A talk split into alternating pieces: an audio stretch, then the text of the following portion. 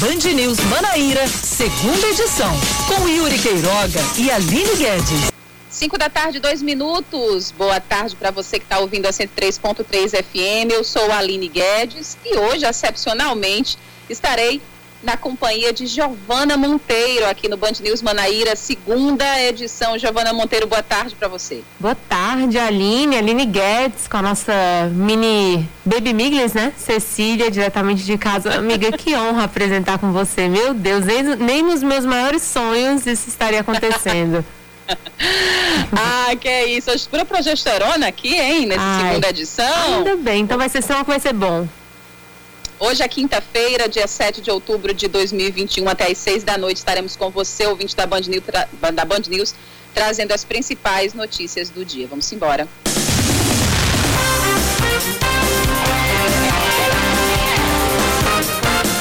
Vou baixar aqui. 3, 2, 1.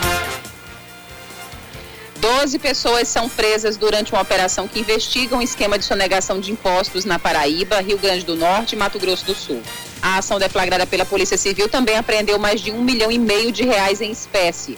A operação Terceiro Mandamento apura o não pagamento de impostos, como ICMS, em cima de produtos do ramo de cama, mesa e banho. Além de empresários deste setor, um contador e um despachante foram presos. Segundo a Receita Federal, a sonegação pode ter chegado a 230 milhões de reais em impostos. A Paraíba teve em setembro o menor número de internações de pacientes com Covid-19 em leitos de UTI desde o início da pandemia. Segundo o balanço da Secretaria de Saúde do Estado, houve uma redução de 91% entre os meses de março e setembro de 2021. Em setembro, 73 pacientes deram entrada nas UTIs dos hospitais de referência, enquanto em março foram 854 internações. A Comissão Especial da Câmara dos Deputados que discute a PEC dos precatórios decide adiar a votação do relatório apresentado hoje pelo deputado Hugo Mota. O texto define como o governo vai pagar dívidas que não podem ser mais alvos de recurso. A possibilidade é que a votação ocorra a partir da próxima semana. O objetivo da proposta é abrir espaço no orçamento do ano que vem para que o governo crie o programa Auxílio Brasil, que vai substituir o Bolsa Família. O presidente Jair Bolsonaro veta a distribuição gratuita de absorventes para estudantes de baixa renda e mulheres em situação de vulnerabilidade. Ele ainda vetou o trecho que previa a inclusão dos absorventes nas cestas básicas. Em nota, o governo federal informou que o texto do projeto não diz a fonte de custeio para as despesas com a distribuição dos absorventes. Por outro lado, três dos oito artigos do texto original foram mantidos: o da promoção de campanhas informativas sobre a saúde menstrual, o da garantia dos cuidados básicos de saúde e o de combate à precariedade menstrual. Na Paraíba, a Assembleia Legislativa aprovou a criação do programa Dignidade Menstrual, que vai permitir a distribuição de absorventes a partir dos centros de assistência social. O governo do estado e a prefeitura de João Pessoa decretam ponto facultativo nas repartições públicas nesta segunda, véspera de feriado. Na terça, dia de Nossa Senhora Aparecida, não haverá expediente. Durante todo o feriado funcionam apenas os serviços essenciais e de urgência. O trabalho normal nas instalações, tanto da administração direta quanto da indireta, só será retomado a partir da quarta-feira, dia 13.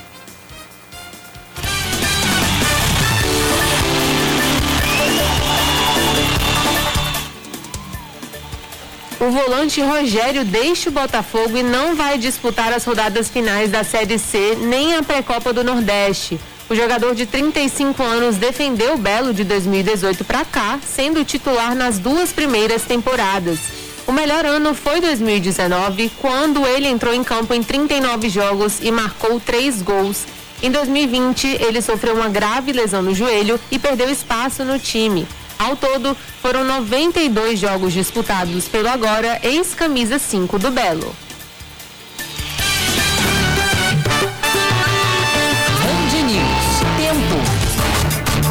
Tá ok. Ok.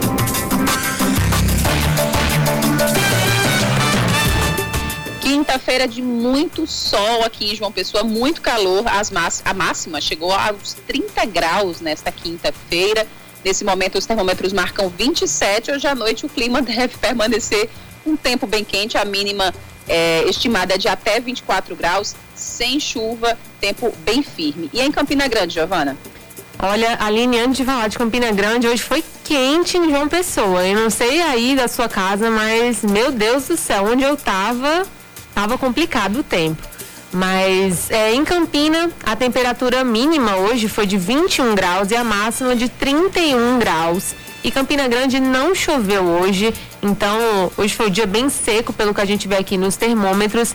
E agora em Campina Grande a gente tem uma temperatura para 5 horas da tarde. Vamos lá, 5 horas da tarde está fazendo 27 graus. Então lá em Campina hoje está quente, viu, Aline? Então vamos mandar forças para os nossos ouvintes campinenses, porque não tá, não tá fácil por aí, não. É verdade.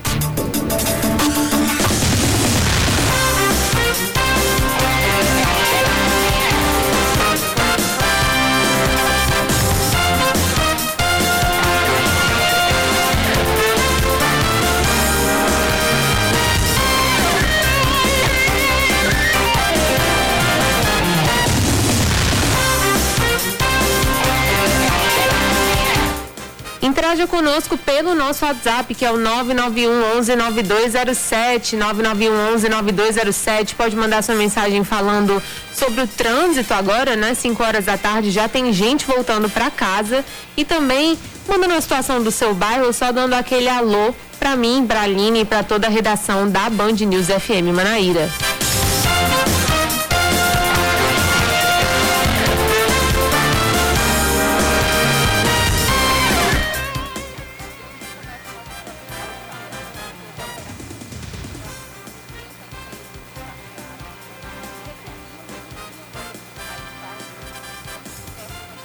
Amiga, amiga, só um minutinho aqui que teve uma falha, uma falhazinha técnica. É, vamos recomeçar agora. Agora vai dar certo. A nossa Aline trazendo essa, essa reportagem. Pode ir.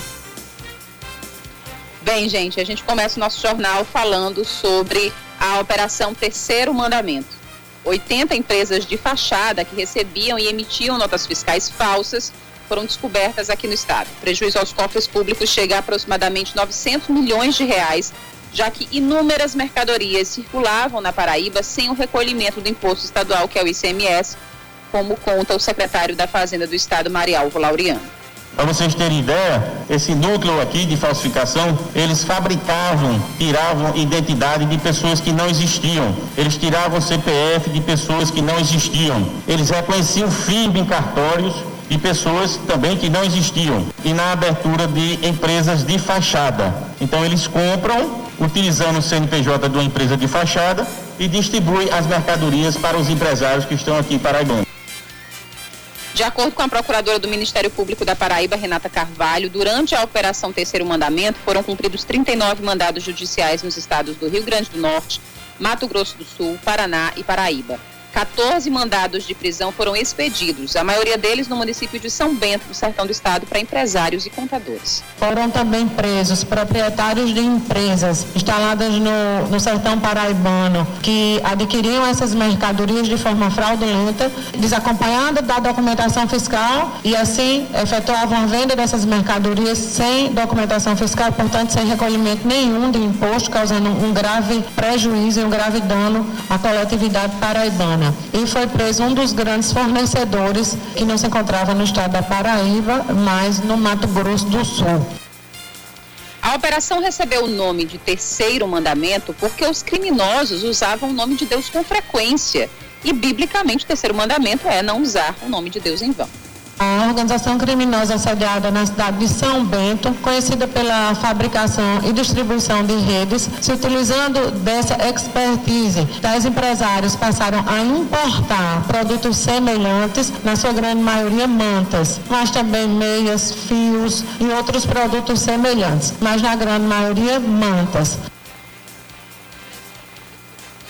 Poderão responder por sonegação fiscal, lavagem de dinheiro, organização criminosa e falsidade ideológica. Os presos estão com a prisão preventiva decretada, o que significa dizer que permanecerão presos até que nova ordem judicial seja expedida, mas até então permanecerão presos. E nós agora vamos trabalhar para a conclusão do inquérito policial pela Polícia Civil e em seguida o oferecimento da denúncia. As investigações duraram dois anos e, como muita gente acompanhou hoje né, na, nos noticiários, foi deflagrada hoje com mais de 250 policiais civis, militares, além de auditores e promotores.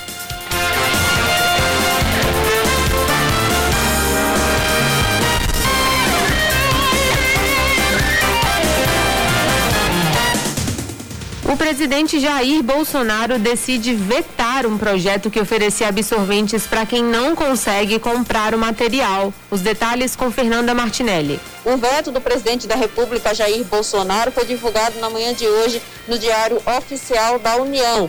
De acordo com a alegação do presidente da República, não há como custear a distribuição de absorventes higiênicos para as mulheres de forma gratuita. Dentro do artigo do projeto, ele acabou vetando pontos como as beneficiárias que estão é, agrupadas como as estudantes da escola pública, também presidiárias, mulheres que estão internas cumprindo medidas socioeducativas e mulheres em situação de vulnerabilidade. Ele também vetou o ponto que diz que essa distribuição tem que acontecer mensalmente de forma gratuita. Ele manteve a criação do programa de segurança para o período menstrual, mas vetou um dos pontos do projeto que dizia e determinava que a distribuição deveria ser feita dentro dos produtos da cesta básica que está incluso no programa de alimentação, de segurança alimentar. De acordo com os parlamentares que aprovaram o projeto no Congresso Nacional, está explícito dentro do texto que esse custeio viria da destinação de recursos por parte do Ministério da Saúde para o SUS, Sistema Único de Saúde, e também para o sistema penitenciário. Mas mesmo assim, Bolsonaro vetou o projeto que deve voltar nos próximos dias para análise do Congresso Nacional. A maioria dos parlamentares já se posicionou e disse que quando esse projeto voltar para o Congresso, para que seja analisado esse veto, eles irão derrubar a determinação de Bolsonaro. E se esse veto for derrubado, o presidente é obrigado a sancionar, fazendo com que o projeto vire lei. Seu caminho.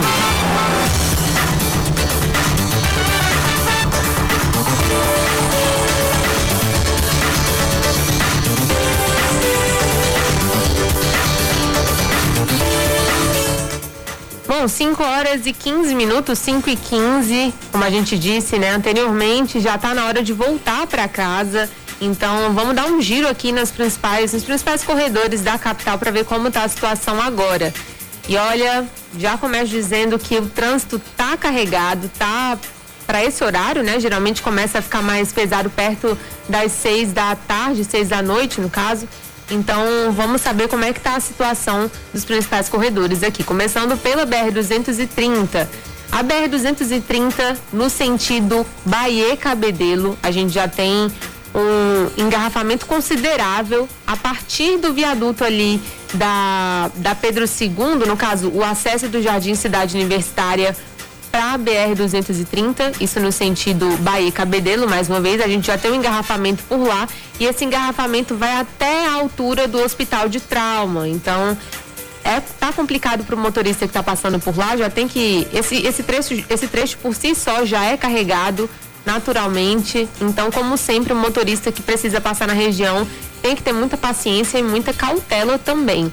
Agora, no sentido contrário, ali na mesma região, perto do hospital de trauma, mais ou menos na altura do é, shopping Carro Legal, até o hospital de trauma também, a gente tem um engarrafamento bem pesado, pelo que a gente está vendo. O trecho é curto, mas ainda assim o trânsito está bem intenso, com carros até mesmo parados, pelo que a gente pode ver aqui no, no mapa da CEMOB. Agora vamos para outro trecho, que é ali um pouquinho mais em cima, no Retão de Manaíra. Retão de Manaíra, que é a Avenida Governador Flávio Ribeiro Coutinho, está com trânsito intenso nos dois sentidos, tanto no sentido centro-praia quanto no sentido praia-centro, mas especialmente no sentido no sentido centro-praia. Muita gente querendo voltar para casa, né? Então bem complicado. O nosso ouvinte Marco, ele mandou agora uma mensagem dizendo que o contorno da Beira Rio pro Altiplano, que a gente sempre fala que ali é, tem as ruas do, do bairro do Altiplano, do bairro do Altiplano, do bairro do Cabo Branco, que dão na Paulino Pinto. Você pega ali a Beira Rio, faz o, o retorno para subir para a ladeira do Altiplano, sempre é carregado e hoje, pelo jeito, não é diferente. O nosso ouvinte Marco Aurélio acabou de falar que o trânsito por lá está bem tenso. E outro, outro ponto para a gente dar uma finalizada aqui nesse giro que está bem complicado pelo que a gente está vendo é a BR-230 no sentido Cabedelo Bahia, mas a partir do viaduto ali do Cristo, pelo que a gente dá para ver, é, não, minto, na verdade a partir da altura do estádio do Almeidão, isso. É, a gente tem um engarrafamento ali que segue até as Três Lagoas e segue até as Três Lagoas para quem vai fazendo retorno para BR 101. A gente está vendo um trânsito muito intenso por lá. Então, o motorista que precisar pegar a BR 230 e entrar na 101 hoje vai ter que ter um pouquinho de paciência, porque o trânsito por lá não está nada fácil. Participe conosco pelo nosso WhatsApp, que é o 991 11 9207. 991 11 9207.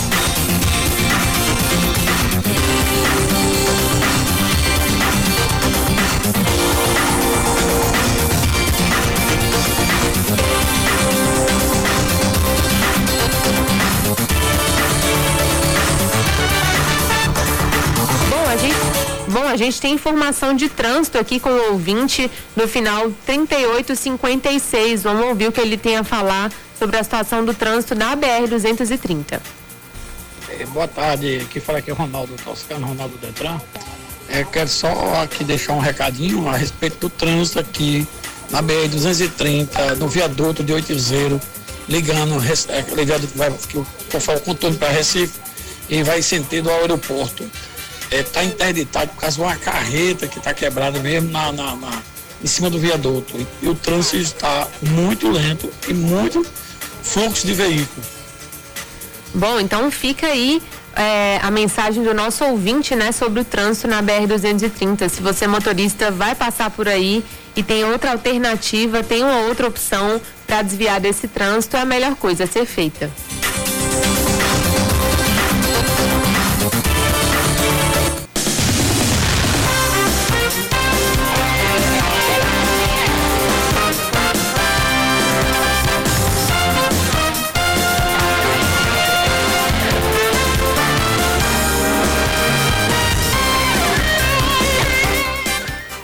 O deputado estadual. Opa, 5 horas 20 minutos, 5 e 20, um ponto. O deputado estadual Cabo Gilberto Silva diz que não foi o posicionamento dele sobre a vacina contra a Covid-19 que suspendeu os trabalhos presenciais na Assembleia Legislativa.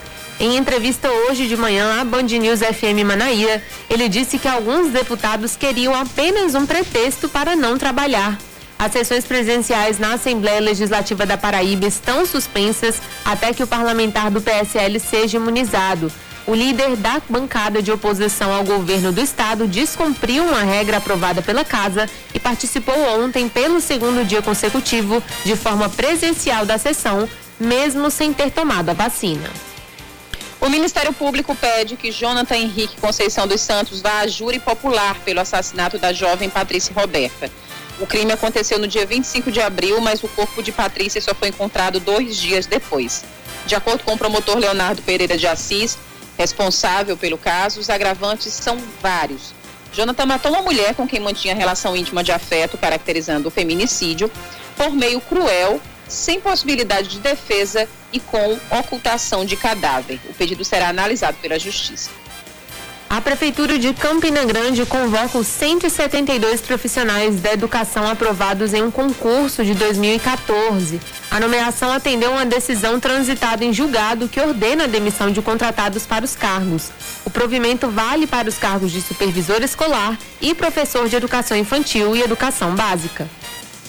Um levantamento do DIEESE aponta que João Pessoa é a capital que tem a segunda cesta básica mais barata do Brasil entre as capitais do Norte e Nordeste, onde a composição da cesta tem algumas diferenças em relação às demais cidades, João Pessoa fica atrás apenas de Aracaju. O preço médio da cesta básica aqui é de 476 reais. O custo médio da cesta básica de alimentos aumentou em 11 capitais e diminuiu em 6. A cesta mais cara foi a de São Paulo, custando 673 reais. Depois vem Porto Alegre, 672 reais. Florianópolis com 662 reais, e Rio de Janeiro com R$ 643. Bom, e esse é o preço, você vê, né? A segunda cesta básica mais barata é a nossa. E ainda assim, os preços, né, são altíssimos. Se for parar para pensar, os itens separados da cesta básica, ainda assim, para montar uma cesta básica é muito caro aqui. Claro que a gente tem que levar em consideração também o, a renda de cada estado, né? A renda é, média de cada estado, porque quem precisa de uma cesta básica, quanto é que recebe para conseguir é, ter acesso né, a uma cesta básica, porque, claro, Rio de Janeiro você vê, é, São Paulo, na verdade, que é a mais cara, 673 reais. Mas tem que ver também, claro que as pessoas que precisam de uma cesta básica, que têm acesso a uma cesta básica, acredito que em São Paulo não seja muito diferente, não, não recebem, não tem uma renda tão alta. Mas ainda assim tem que, tem que avaliar essa diferença de renda, mas em qualquer um dos estados, com certeza o preço dos alimentos deve estar um absurdo, né? A gente vê agora Sim. alta nos preços, então. A gente pode dizer então que é, é, vamos, vamos, vamos consertar aqui. João Pessoa tem é a capital com a segunda cesta básica menos cara do Brasil. Isso. Eu acho que assim fica melhor. É, também acho que assim fica melhor. Bom. 4 mil pessoas poderão assistir aos dois primeiros jogos liberados para o público no estádio Amigão, em Campina Grande. Na próxima terça, o 13 vai receber, receber o Floresta do Ceará às nove e meia da noite pela primeira fase eliminatória da Copa do Nordeste. Já no outro sábado, o Campinense encara o América de Natal pelo jogo de volta das quartas de final da Série D, que decide o acesso para a Série C de 2022. Nos dois jogos, duas mil pessoas poderão ficar na arquibancada geral, o equivalente à arquibancada Sol do Almeidão. 1.550 vão ficar na arquibancada principal, o equivalente à sombra, e 450 poderão ficar nas cadeiras.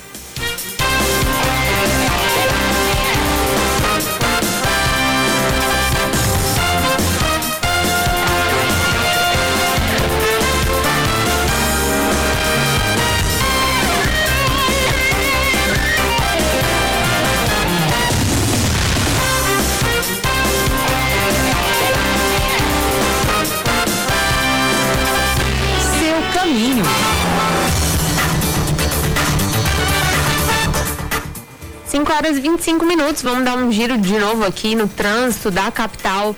Vamos continuar falando principalmente do engarrafamento, né, na BR, tanto no sentido Bahia, João Pessoa, Bahia Cabedelo, quanto Cabedelo Bahia, que a gente tem dois pontos de engarrafamento. Então vamos relembrar ao motorista pessoense quais são eles. Bom, Começando aqui no sentido Bahia Cabedelo, a gente tem um trânsito bem intenso a partir do acesso do Jardim Cidade Universitária para a BR-230, isso no sentido, mais uma vez, Bahia Cabedelo, e esse engarrafamento se estende até depois, um pouco depois do Hospital de Trauma de João Pessoa. E no outro sentido, o sentido Cabedelo Bahia, a gente tem um engarrafamento a partir do estádio do Almeidão, um engarrafamento bem considera considerável, pelo que a gente vê aqui, o trânsito chega a estar parado em alguns em alguns pontos e esse engarrafamento entra para a BR-101. Então, realmente, se o motorista puder desviar desse, desse, desses dois pontos, vai chegar mais rápido em casa, sem sombra de dúvida, porque hoje a BR-230 e a 101, pelo visto, estão complicadas.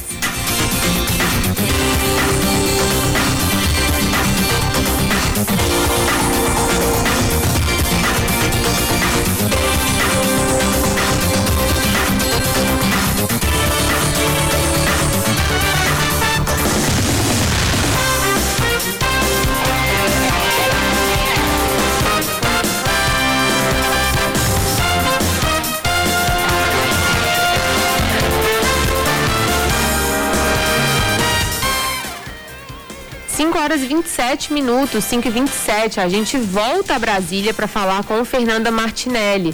A Comissão Especial da Câmara dos Deputados, que discute a PEC dos precatórios, de, decide adiar a votação do relatório apresentado hoje pelo deputado Hugo Mota. Boa tarde, Fernanda. Agora sim, Fernanda Martinelli vai entrar. A gente teve um probleminha técnico, mas agora sim ela vai entrar mais uma vez em Brasília, a Comissão Especial da Câmara dos Deputados que discute a PEC dos precatórios decide adiar a votação do relatório apresentado hoje pelo deputado Hugo Mota. Agora sim, Fernanda Martinelli. Boa tarde, Fernanda. Oi, Giovana, boa tarde a você, a Aline e a todos os ouvintes. É isso mesmo, o relatório foi apresentado pelo deputado paraibano e ressaltou pontos importantes, como, por exemplo, um teto para o pagamento dos precatórios pelo governo federal. Esses precatórios são ações que não têm mais nenhum tipo de recurso para que o governo possa recorrer e, com isso, eles têm que ser pagos. De acordo com o relatório de Hugo Mota, os valores iniciais são o de dívidas menores, o que vai dar uma folga de cerca de 33 bilhões de reais ao orçamento da União para que possam ser custeados programas como o Auxílio Brasil, que é o programa que acaba substituindo aí o Bolsa Família. Outros setores do governo federal também estão apoiados nessa decisão, como por exemplo o Ministério da Saúde, que está se programando para fazer a revacinação contra a Covid-19 em 2022 e para isso vai precisar de um orçamento extra. Nós conversamos com o deputado federal Hugo Mota, ele teve eh, esse relatório adiado para análise apenas no dia 19 de outubro. A votação do relatório ia acontecer hoje, mas foi suspensa e só vai acontecer depois do feriado do dia 12 de outubro. Nesse meio tempo, ele teve uma audiência com o ministro da Economia, Paulo Guedes, justamente para ouvir as principais necessidades do governo e, com isso, elaborar esse texto que vai ser submetido à análise da comissão comissão especial. Vamos acompanhar nossa conversa com o deputado Hugo Mota. Audiência positiva, nós vamos apresentar o nosso relatório. Espero que a gente consiga, nesse relatório, atender os anseios de encontrar o caminho do meio, do equilíbrio, para que a gente consiga dar uma solução aos precatórios, não prejudique os estados os municípios, os pequenos que precisam receber os seus precatórios estão preservados e chamados RPVs. Então nós temos que encontrar essa saída justamente porque nós tivemos um crescimento vertiginoso no valor dos precatórios nos últimos anos e a lei do teto de gastos nos impõe um espaço fiscal reduzido para contemplar o cumprimento dessas decisões judiciais. Então, da mesma forma que temos o teto de gastos, vamos ter a partir de agora o teto dos precatórios, para que a gente tenha a garantia de que aquilo que está inscrito dentro desse teto continuará a ser pago, a União continuará pagando, mas respeitando um limite, já que esse crescimento impossibilitou o cumprimento dessas decisões diante da necessidade de se cumprir a lei do teto de gasto tão importante para a nossa economia. Tá, e, portanto, o deputado Hugo Mota, que preparou esse relatório com base em todas as necessidades do governo federal, o presidente Jair Bolsonaro aguarda a aprovação dessa PEC dos precatórios para que possa também se reprogramar sem ter que pedir uma suplementação no orçamento ao Congresso Nacional.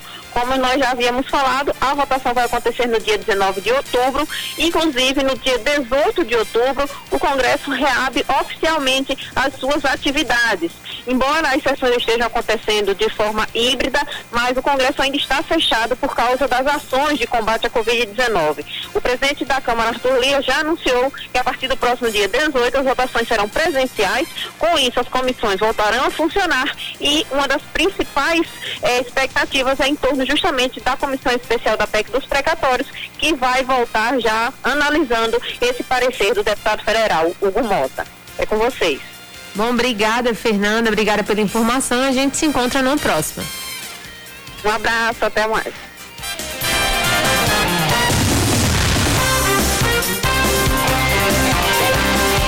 Amiga, tá escutando?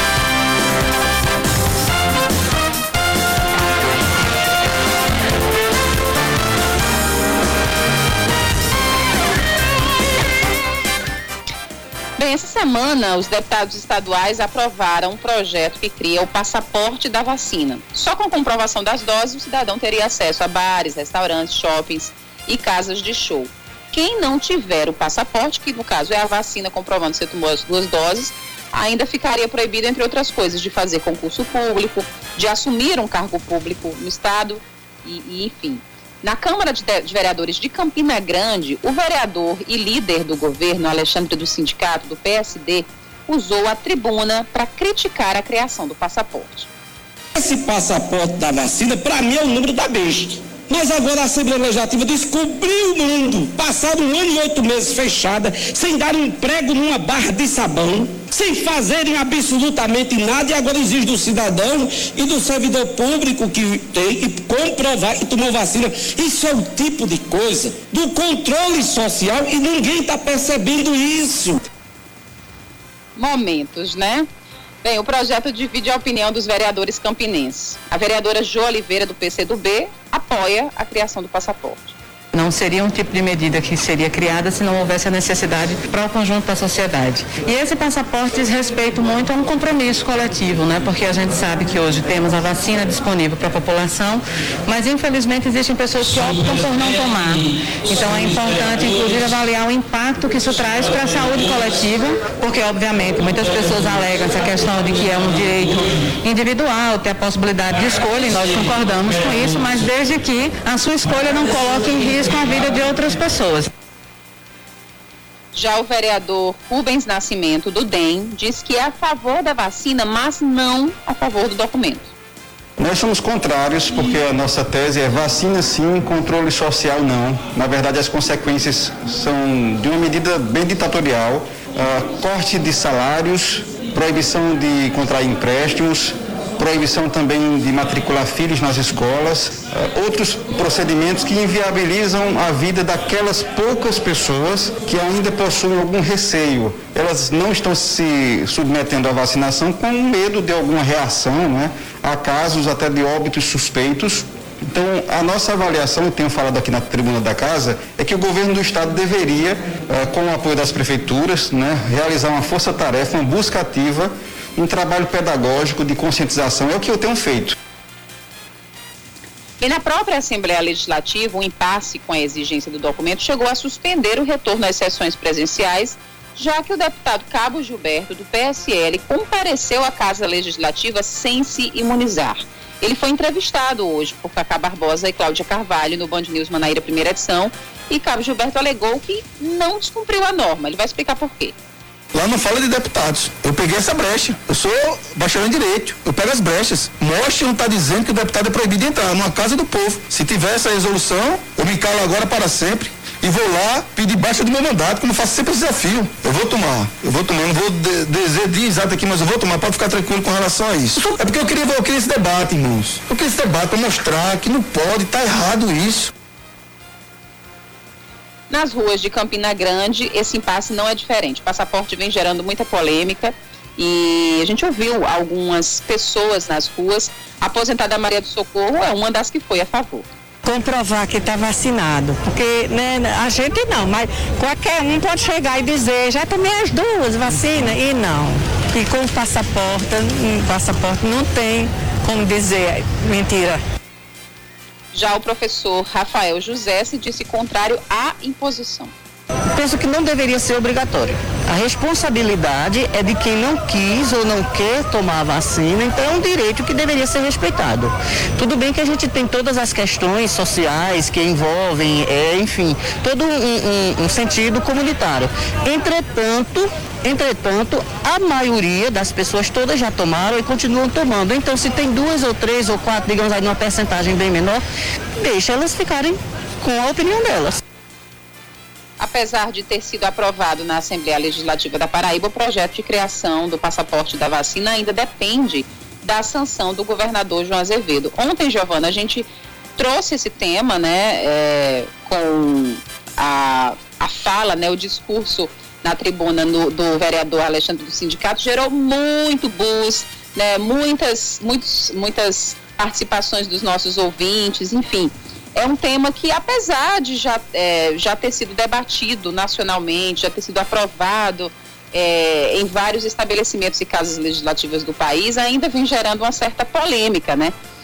É, eu digo uma certa polêmica porque, pelo que a gente vê e entende, a grande maioria das pessoas é, compreende né, que essa imposição, a gente coloca entre aspas, né, esse documento que é solicitado, tem uma razão de existir, né, e uma razão coerente, uma base sólida para isso. Mas mesmo assim, né, com essa onda negacionista, ainda existem muitas pessoas que se dizem contrárias a essa imposição. Algumas, inclusive, no meio do caminho, como a gente vem acompanhando aqui né, nessas sonoras, né? Pessoas que, não, eu sou a favor da vacina, eu só não sou a favor dessa imposição, né? Estão me tirando o direito de ir e vir. Muita gente comentou ontem, muitos ouvintes, a grande maioria, é, concorda, logicamente, com o passaporte, concorda com a exigência do documento para acesso a alguns estabelecimentos, ou no caso da Assembleia Legislativa, para a Casa Legislativa, mas ainda alguns se questionaram o porquê de, dessa exigência é, de achar que é um cerceamento de direitos, enfim. E pelo que a gente acompanhou hoje, um dia depois, isso permanece, né? Essa, esse, esse impasse permanece. E o, o que muita gente ficou surpresa foi porque o próprio cabo Gilberto esteve hoje na, na Band News e colocou a cara a tapa, digamos assim, né? Falou seus, deu seus argumentos para é, ter comparecido à Assembleia, mesmo sem o um passaporte, mesmo sabendo que não poderia, né? Porque já havia sido votada, já havia sido votado, Sim. né?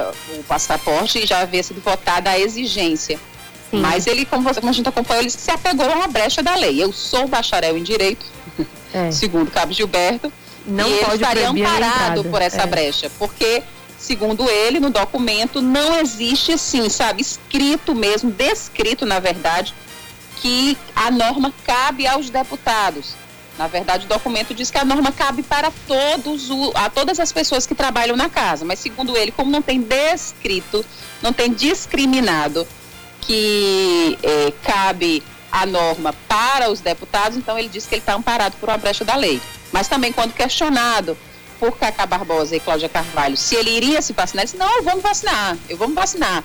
Eu fiz isso de caso pensado, porque eu queria essa discussão. É. Ele disse que esse, esse, é, essa discriminação que ele está sofrendo é reflexo do, do que está acontecendo com muitas outras pessoas, pessoas que também não concordam com isso e que estão sofrendo preconceito porque não, não, não querem tomar a vacina, porque tem as suas ressalvas, tem os seus medos, tem os seus receios em relação ao, a, ao imunizante estão sofrendo bastante preconceito. Então ele disse que ele fez esse caso pensado para provocar essa, essa discussão na, na sociedade paraibana. É, amiga, com certeza, Aline. É, como ele mesmo disse, ele está tentando salvar as pessoas do socialismo, né? Então, ele está ele tá na programação dele, foi tudo de caso pensado.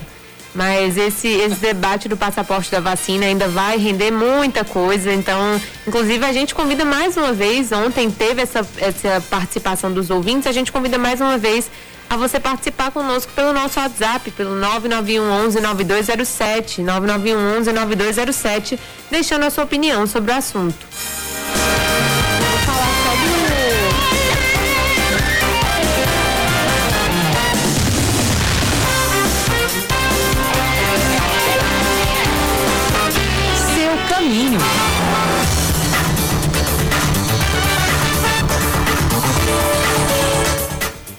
Bom, 5 horas e 41 minutos e tem informação da, da Polícia Rodoviária Federal que a gente falou, né, que o trânsito estava complicado na BR 230 no sentido Cabedelo Bahia, entrando para a BR 101 e a Polícia Rodoviária Federal disse que teve um acidente sem vítimas na BR 101 no, no quilômetro 80, isso no sentido Bahia João Pessoa, né? BR 101. Então realmente deve ter sido esse o motivo do engarrafamento que está é, perdurando até hoje, está refletindo também no, no trânsito da BR 230. Então, mais uma vez, a gente aconselha o motorista que precisa passar pela região e tem como sair, é, tem como ter, pegar um outro caminho alternativo a fazer isso, porque por ali eu acho que vai ser mais complicado chegar em casa.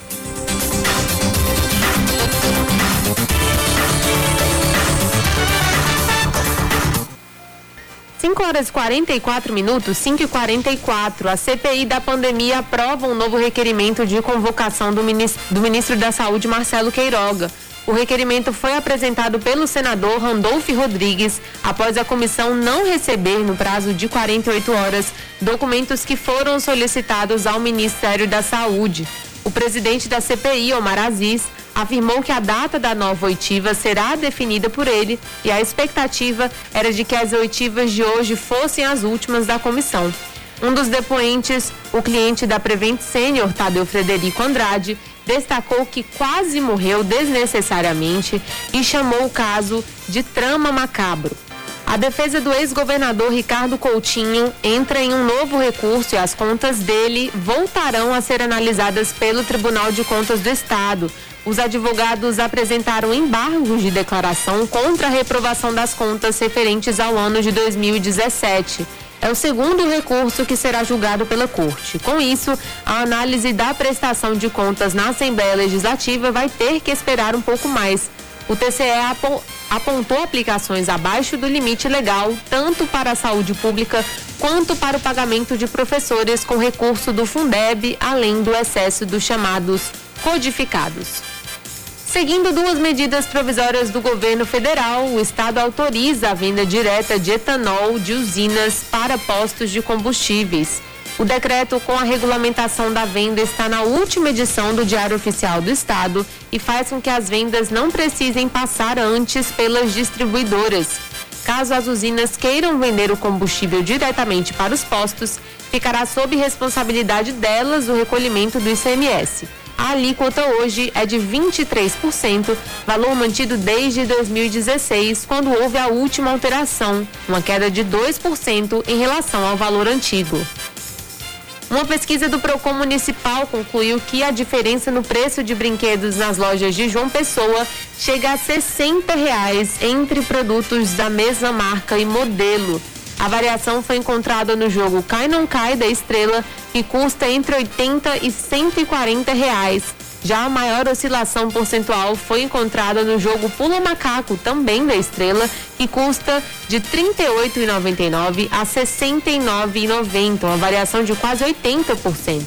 A pesquisa levantou preços de artigos e produtos como bonecas e bonecos, jogos e bicicletas e patins. Então, é, para os pais, para os tios, enfim, quem tiver interessado em comprar um brinquedo nesses dias das crianças, né, para presentear alguém, é bom dar uma checada, dar uma procurada, por mais que esteja quase em cima da hora, né? Mas vale a pena porque a gente vê variações de quase 80% no preço, 60 reais de diferença. Então realmente essa busca vale a pena. Basquete Unifacis e Flamengo encerram hoje o torneio Integração, que prepara as equipes para as edições 2021 e 2022 do novo Basquete Brasil. O jogo está, o jogo está marcado para as 7 da noite na Arena Unifacisa, em Campina Grande. Ontem, o Flamengo derrotou o Minas Tênis Clube por 96 a 86. Na terça, o Minas tinha vencido a Unifacisa por 85 a 68.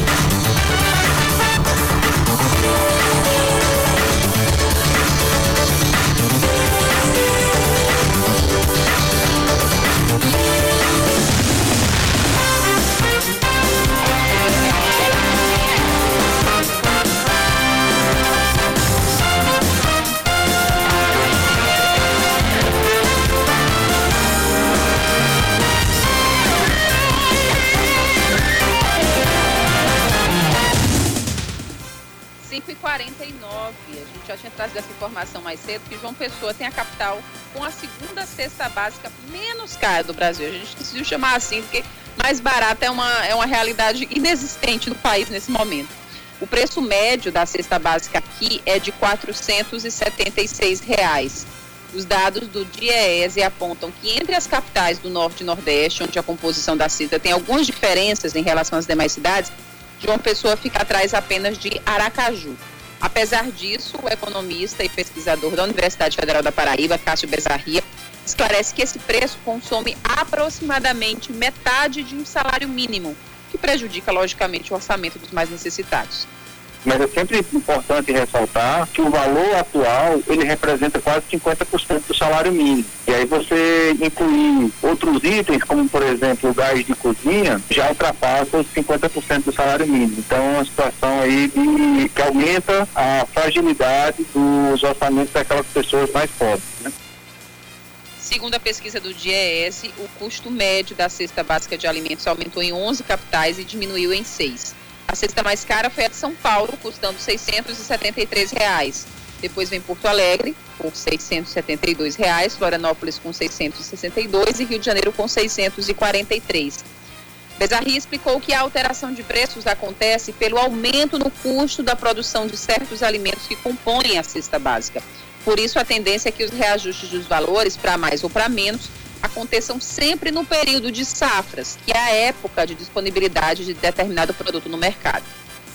Os itens que são contemplados na cesta básica, eles estão muito ligados à sazonalidade, que é isso. É aqueles períodos de alta safra em que os preços caem e os períodos de baixa safra em que os preços sobem. Então, é natural esse processo de aumento de preços e redução. Eles, a expectativa é que quando chegue o, o aumento, aqueles períodos de alta produção, esses preços venham a cair. O que aconteceu esse ano em específico é que a gente teve problema climático e essas quebras de safra acabam influenciando os preços, principalmente daqueles itens ligados mais à agricultura. Nesse cenário de crise financeira e aumento dos produtos, a dica do especialista é acompanhar o preço dos alimentos da cesta básica. Segundo o pesquisador que está realizando um relatório técnico na UFPB sobre o assunto, a quarta-feira é o melhor dia para ir ao supermercado. Existem dias na semana em que o custo da cesta básica é menor. Por exemplo, nos últimos dois meses, a quarta-feira foi o dia em que o preço da cesta básica foi menor aqui na, na cidade, na, em João Pessoa. O turno da noite, geralmente, os preços também são menores. É, eu não tenho uma explicação clara para isso, mas isso é que os dados nos mostram, tá? Então, esse acompanhamento do preço é uma boa estratégia. Já anotei essa dica aqui, viu?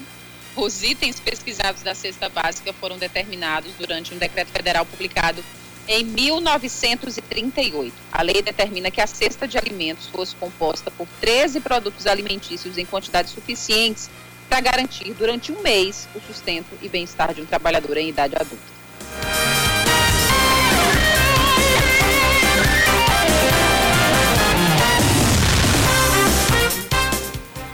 Faltando menos de uma semana para o Dia das Crianças, como a gente falou até dos preços agora, né? Os preços, a variação dos, dos preços entre alguns produtos, a data já começa a trazer expectativa de aumento nas vendas para os comerciantes de João Pessoa, Aline Guedes. Se depender da expectativa de compra dos consumidores, o 12 de outubro este ano vai trazer alegria para os pequenos e também para os lojistas. É que, segundo pesquisa realizada pelo Instituto de Planejamento, Estatística e Desenvolvimento da Fé Comércio Paraíba, seis em cada dez paraibanos pretendem comprar presentes na data. Para o presidente da Fé Comércio Paraíba, Marconi Medeiros, o levantamento é duplamente positivo porque a maior parte dos consumidores planeja comprar em torno de um ou dois presentes. Interessante que dessa vez apareceu também muita gente que, que vão dar presente a sobrinhos, a amigos, então a filhos de amigos, né? Então isso é muito importante e nos mostra de que as vendas nesse período elas serão superiores às vendas do ano passado.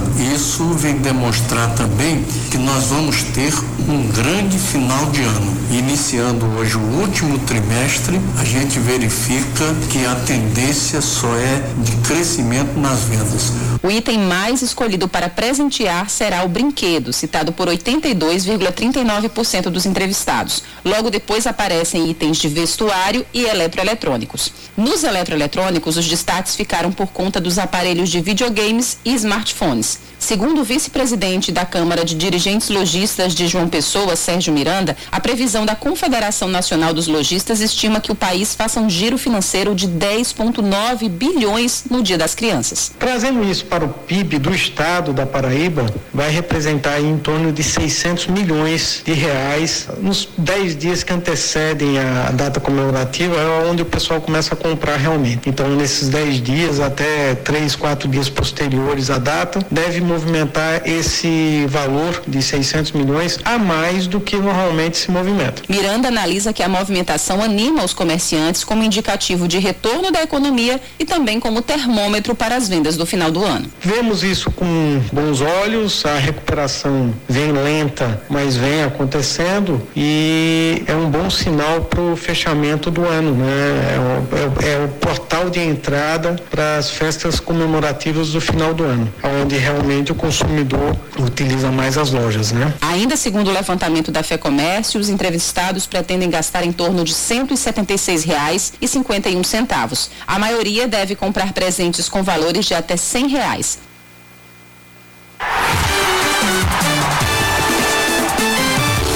Esportes com Yuri Queiroga.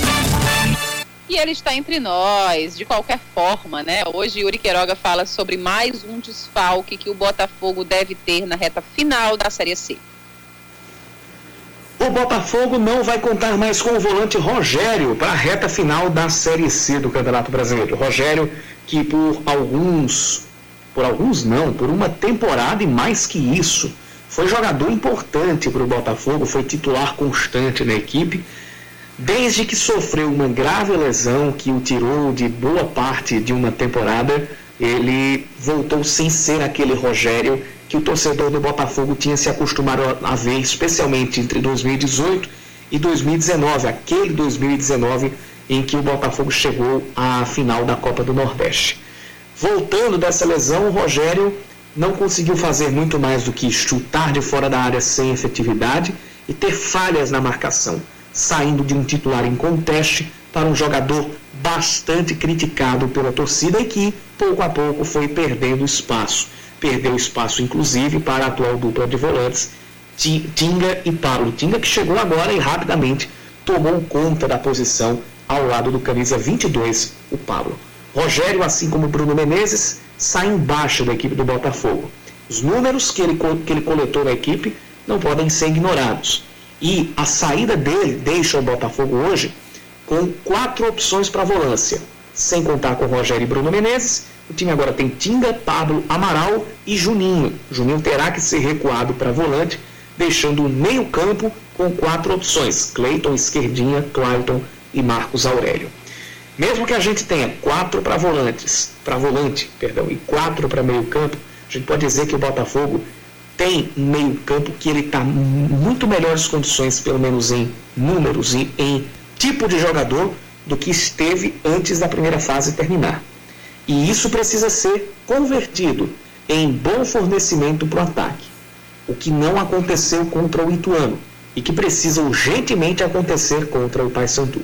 Um time que seja um pouco mais rápido, que saiba quebrar as linhas do adversário e que saiba jogar propondo o time não pode ser de uma nota só, que saiba jogar somente no reativo, porque assim não vai conseguir nem propor, nem criar, nem fazer gols.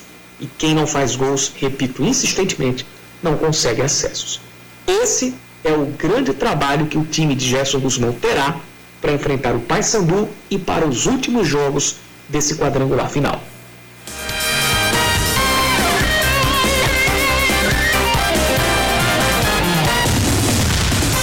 5 e 59 a gente vai chegando ao fim de mais uma segunda edição. Mandar um abraço para todos os nossos ouvintes que interagiram conosco aqui pelo WhatsApp. O Vladimir fala assim: boa tarde, Aline. Grande abração para você e sua companheira de rádio. Um abraço do Gaúcho. Um abraço, Vladimir. Muito obrigada pelo carinho, pela audiência de sempre. Todas as muitas mensagens que nós recebemos hoje durante a tarde, mas a Giovana vai diluindo, vai trazendo os próximos locais. Giovana, foi um prazer dividir a bancada contigo, mesmo à distância. Ai, Aline. Segunda edição. Foi um prazer também. Hoje, hoje foi um dia, um desafio técnico, porque algumas coisas conspiraram, mas no final deu tudo certo e o prazer é totalmente meu, foi totalmente meu. E como a Aline disse agora, como você disse agora, continue mandando sua mensagem, interagindo conosco pelo nosso WhatsApp, que é o 991 9207, que eu fico com você até as 8h20. Na verdade, até mais cedo, que hoje tem jogo aqui na Band News FM Manaíra. Então interaja conosco mandando sua mensagem, mandando seu áudio sobre os assuntos é, do jornal. E a gente se encontra mais tarde, mais Aline e Guedes só amanhã agora. Então, Aline, até, até a próxima, né? Que a gente não se encontra nos nossos horários. É verdade. Até amanhã. Amanhã, a partir das 5 da tarde, estaremos juntos aqui novamente no segunda edição. Valeu! Valeu, obrigada! Você ouviu Band News Manaíra, segunda edição.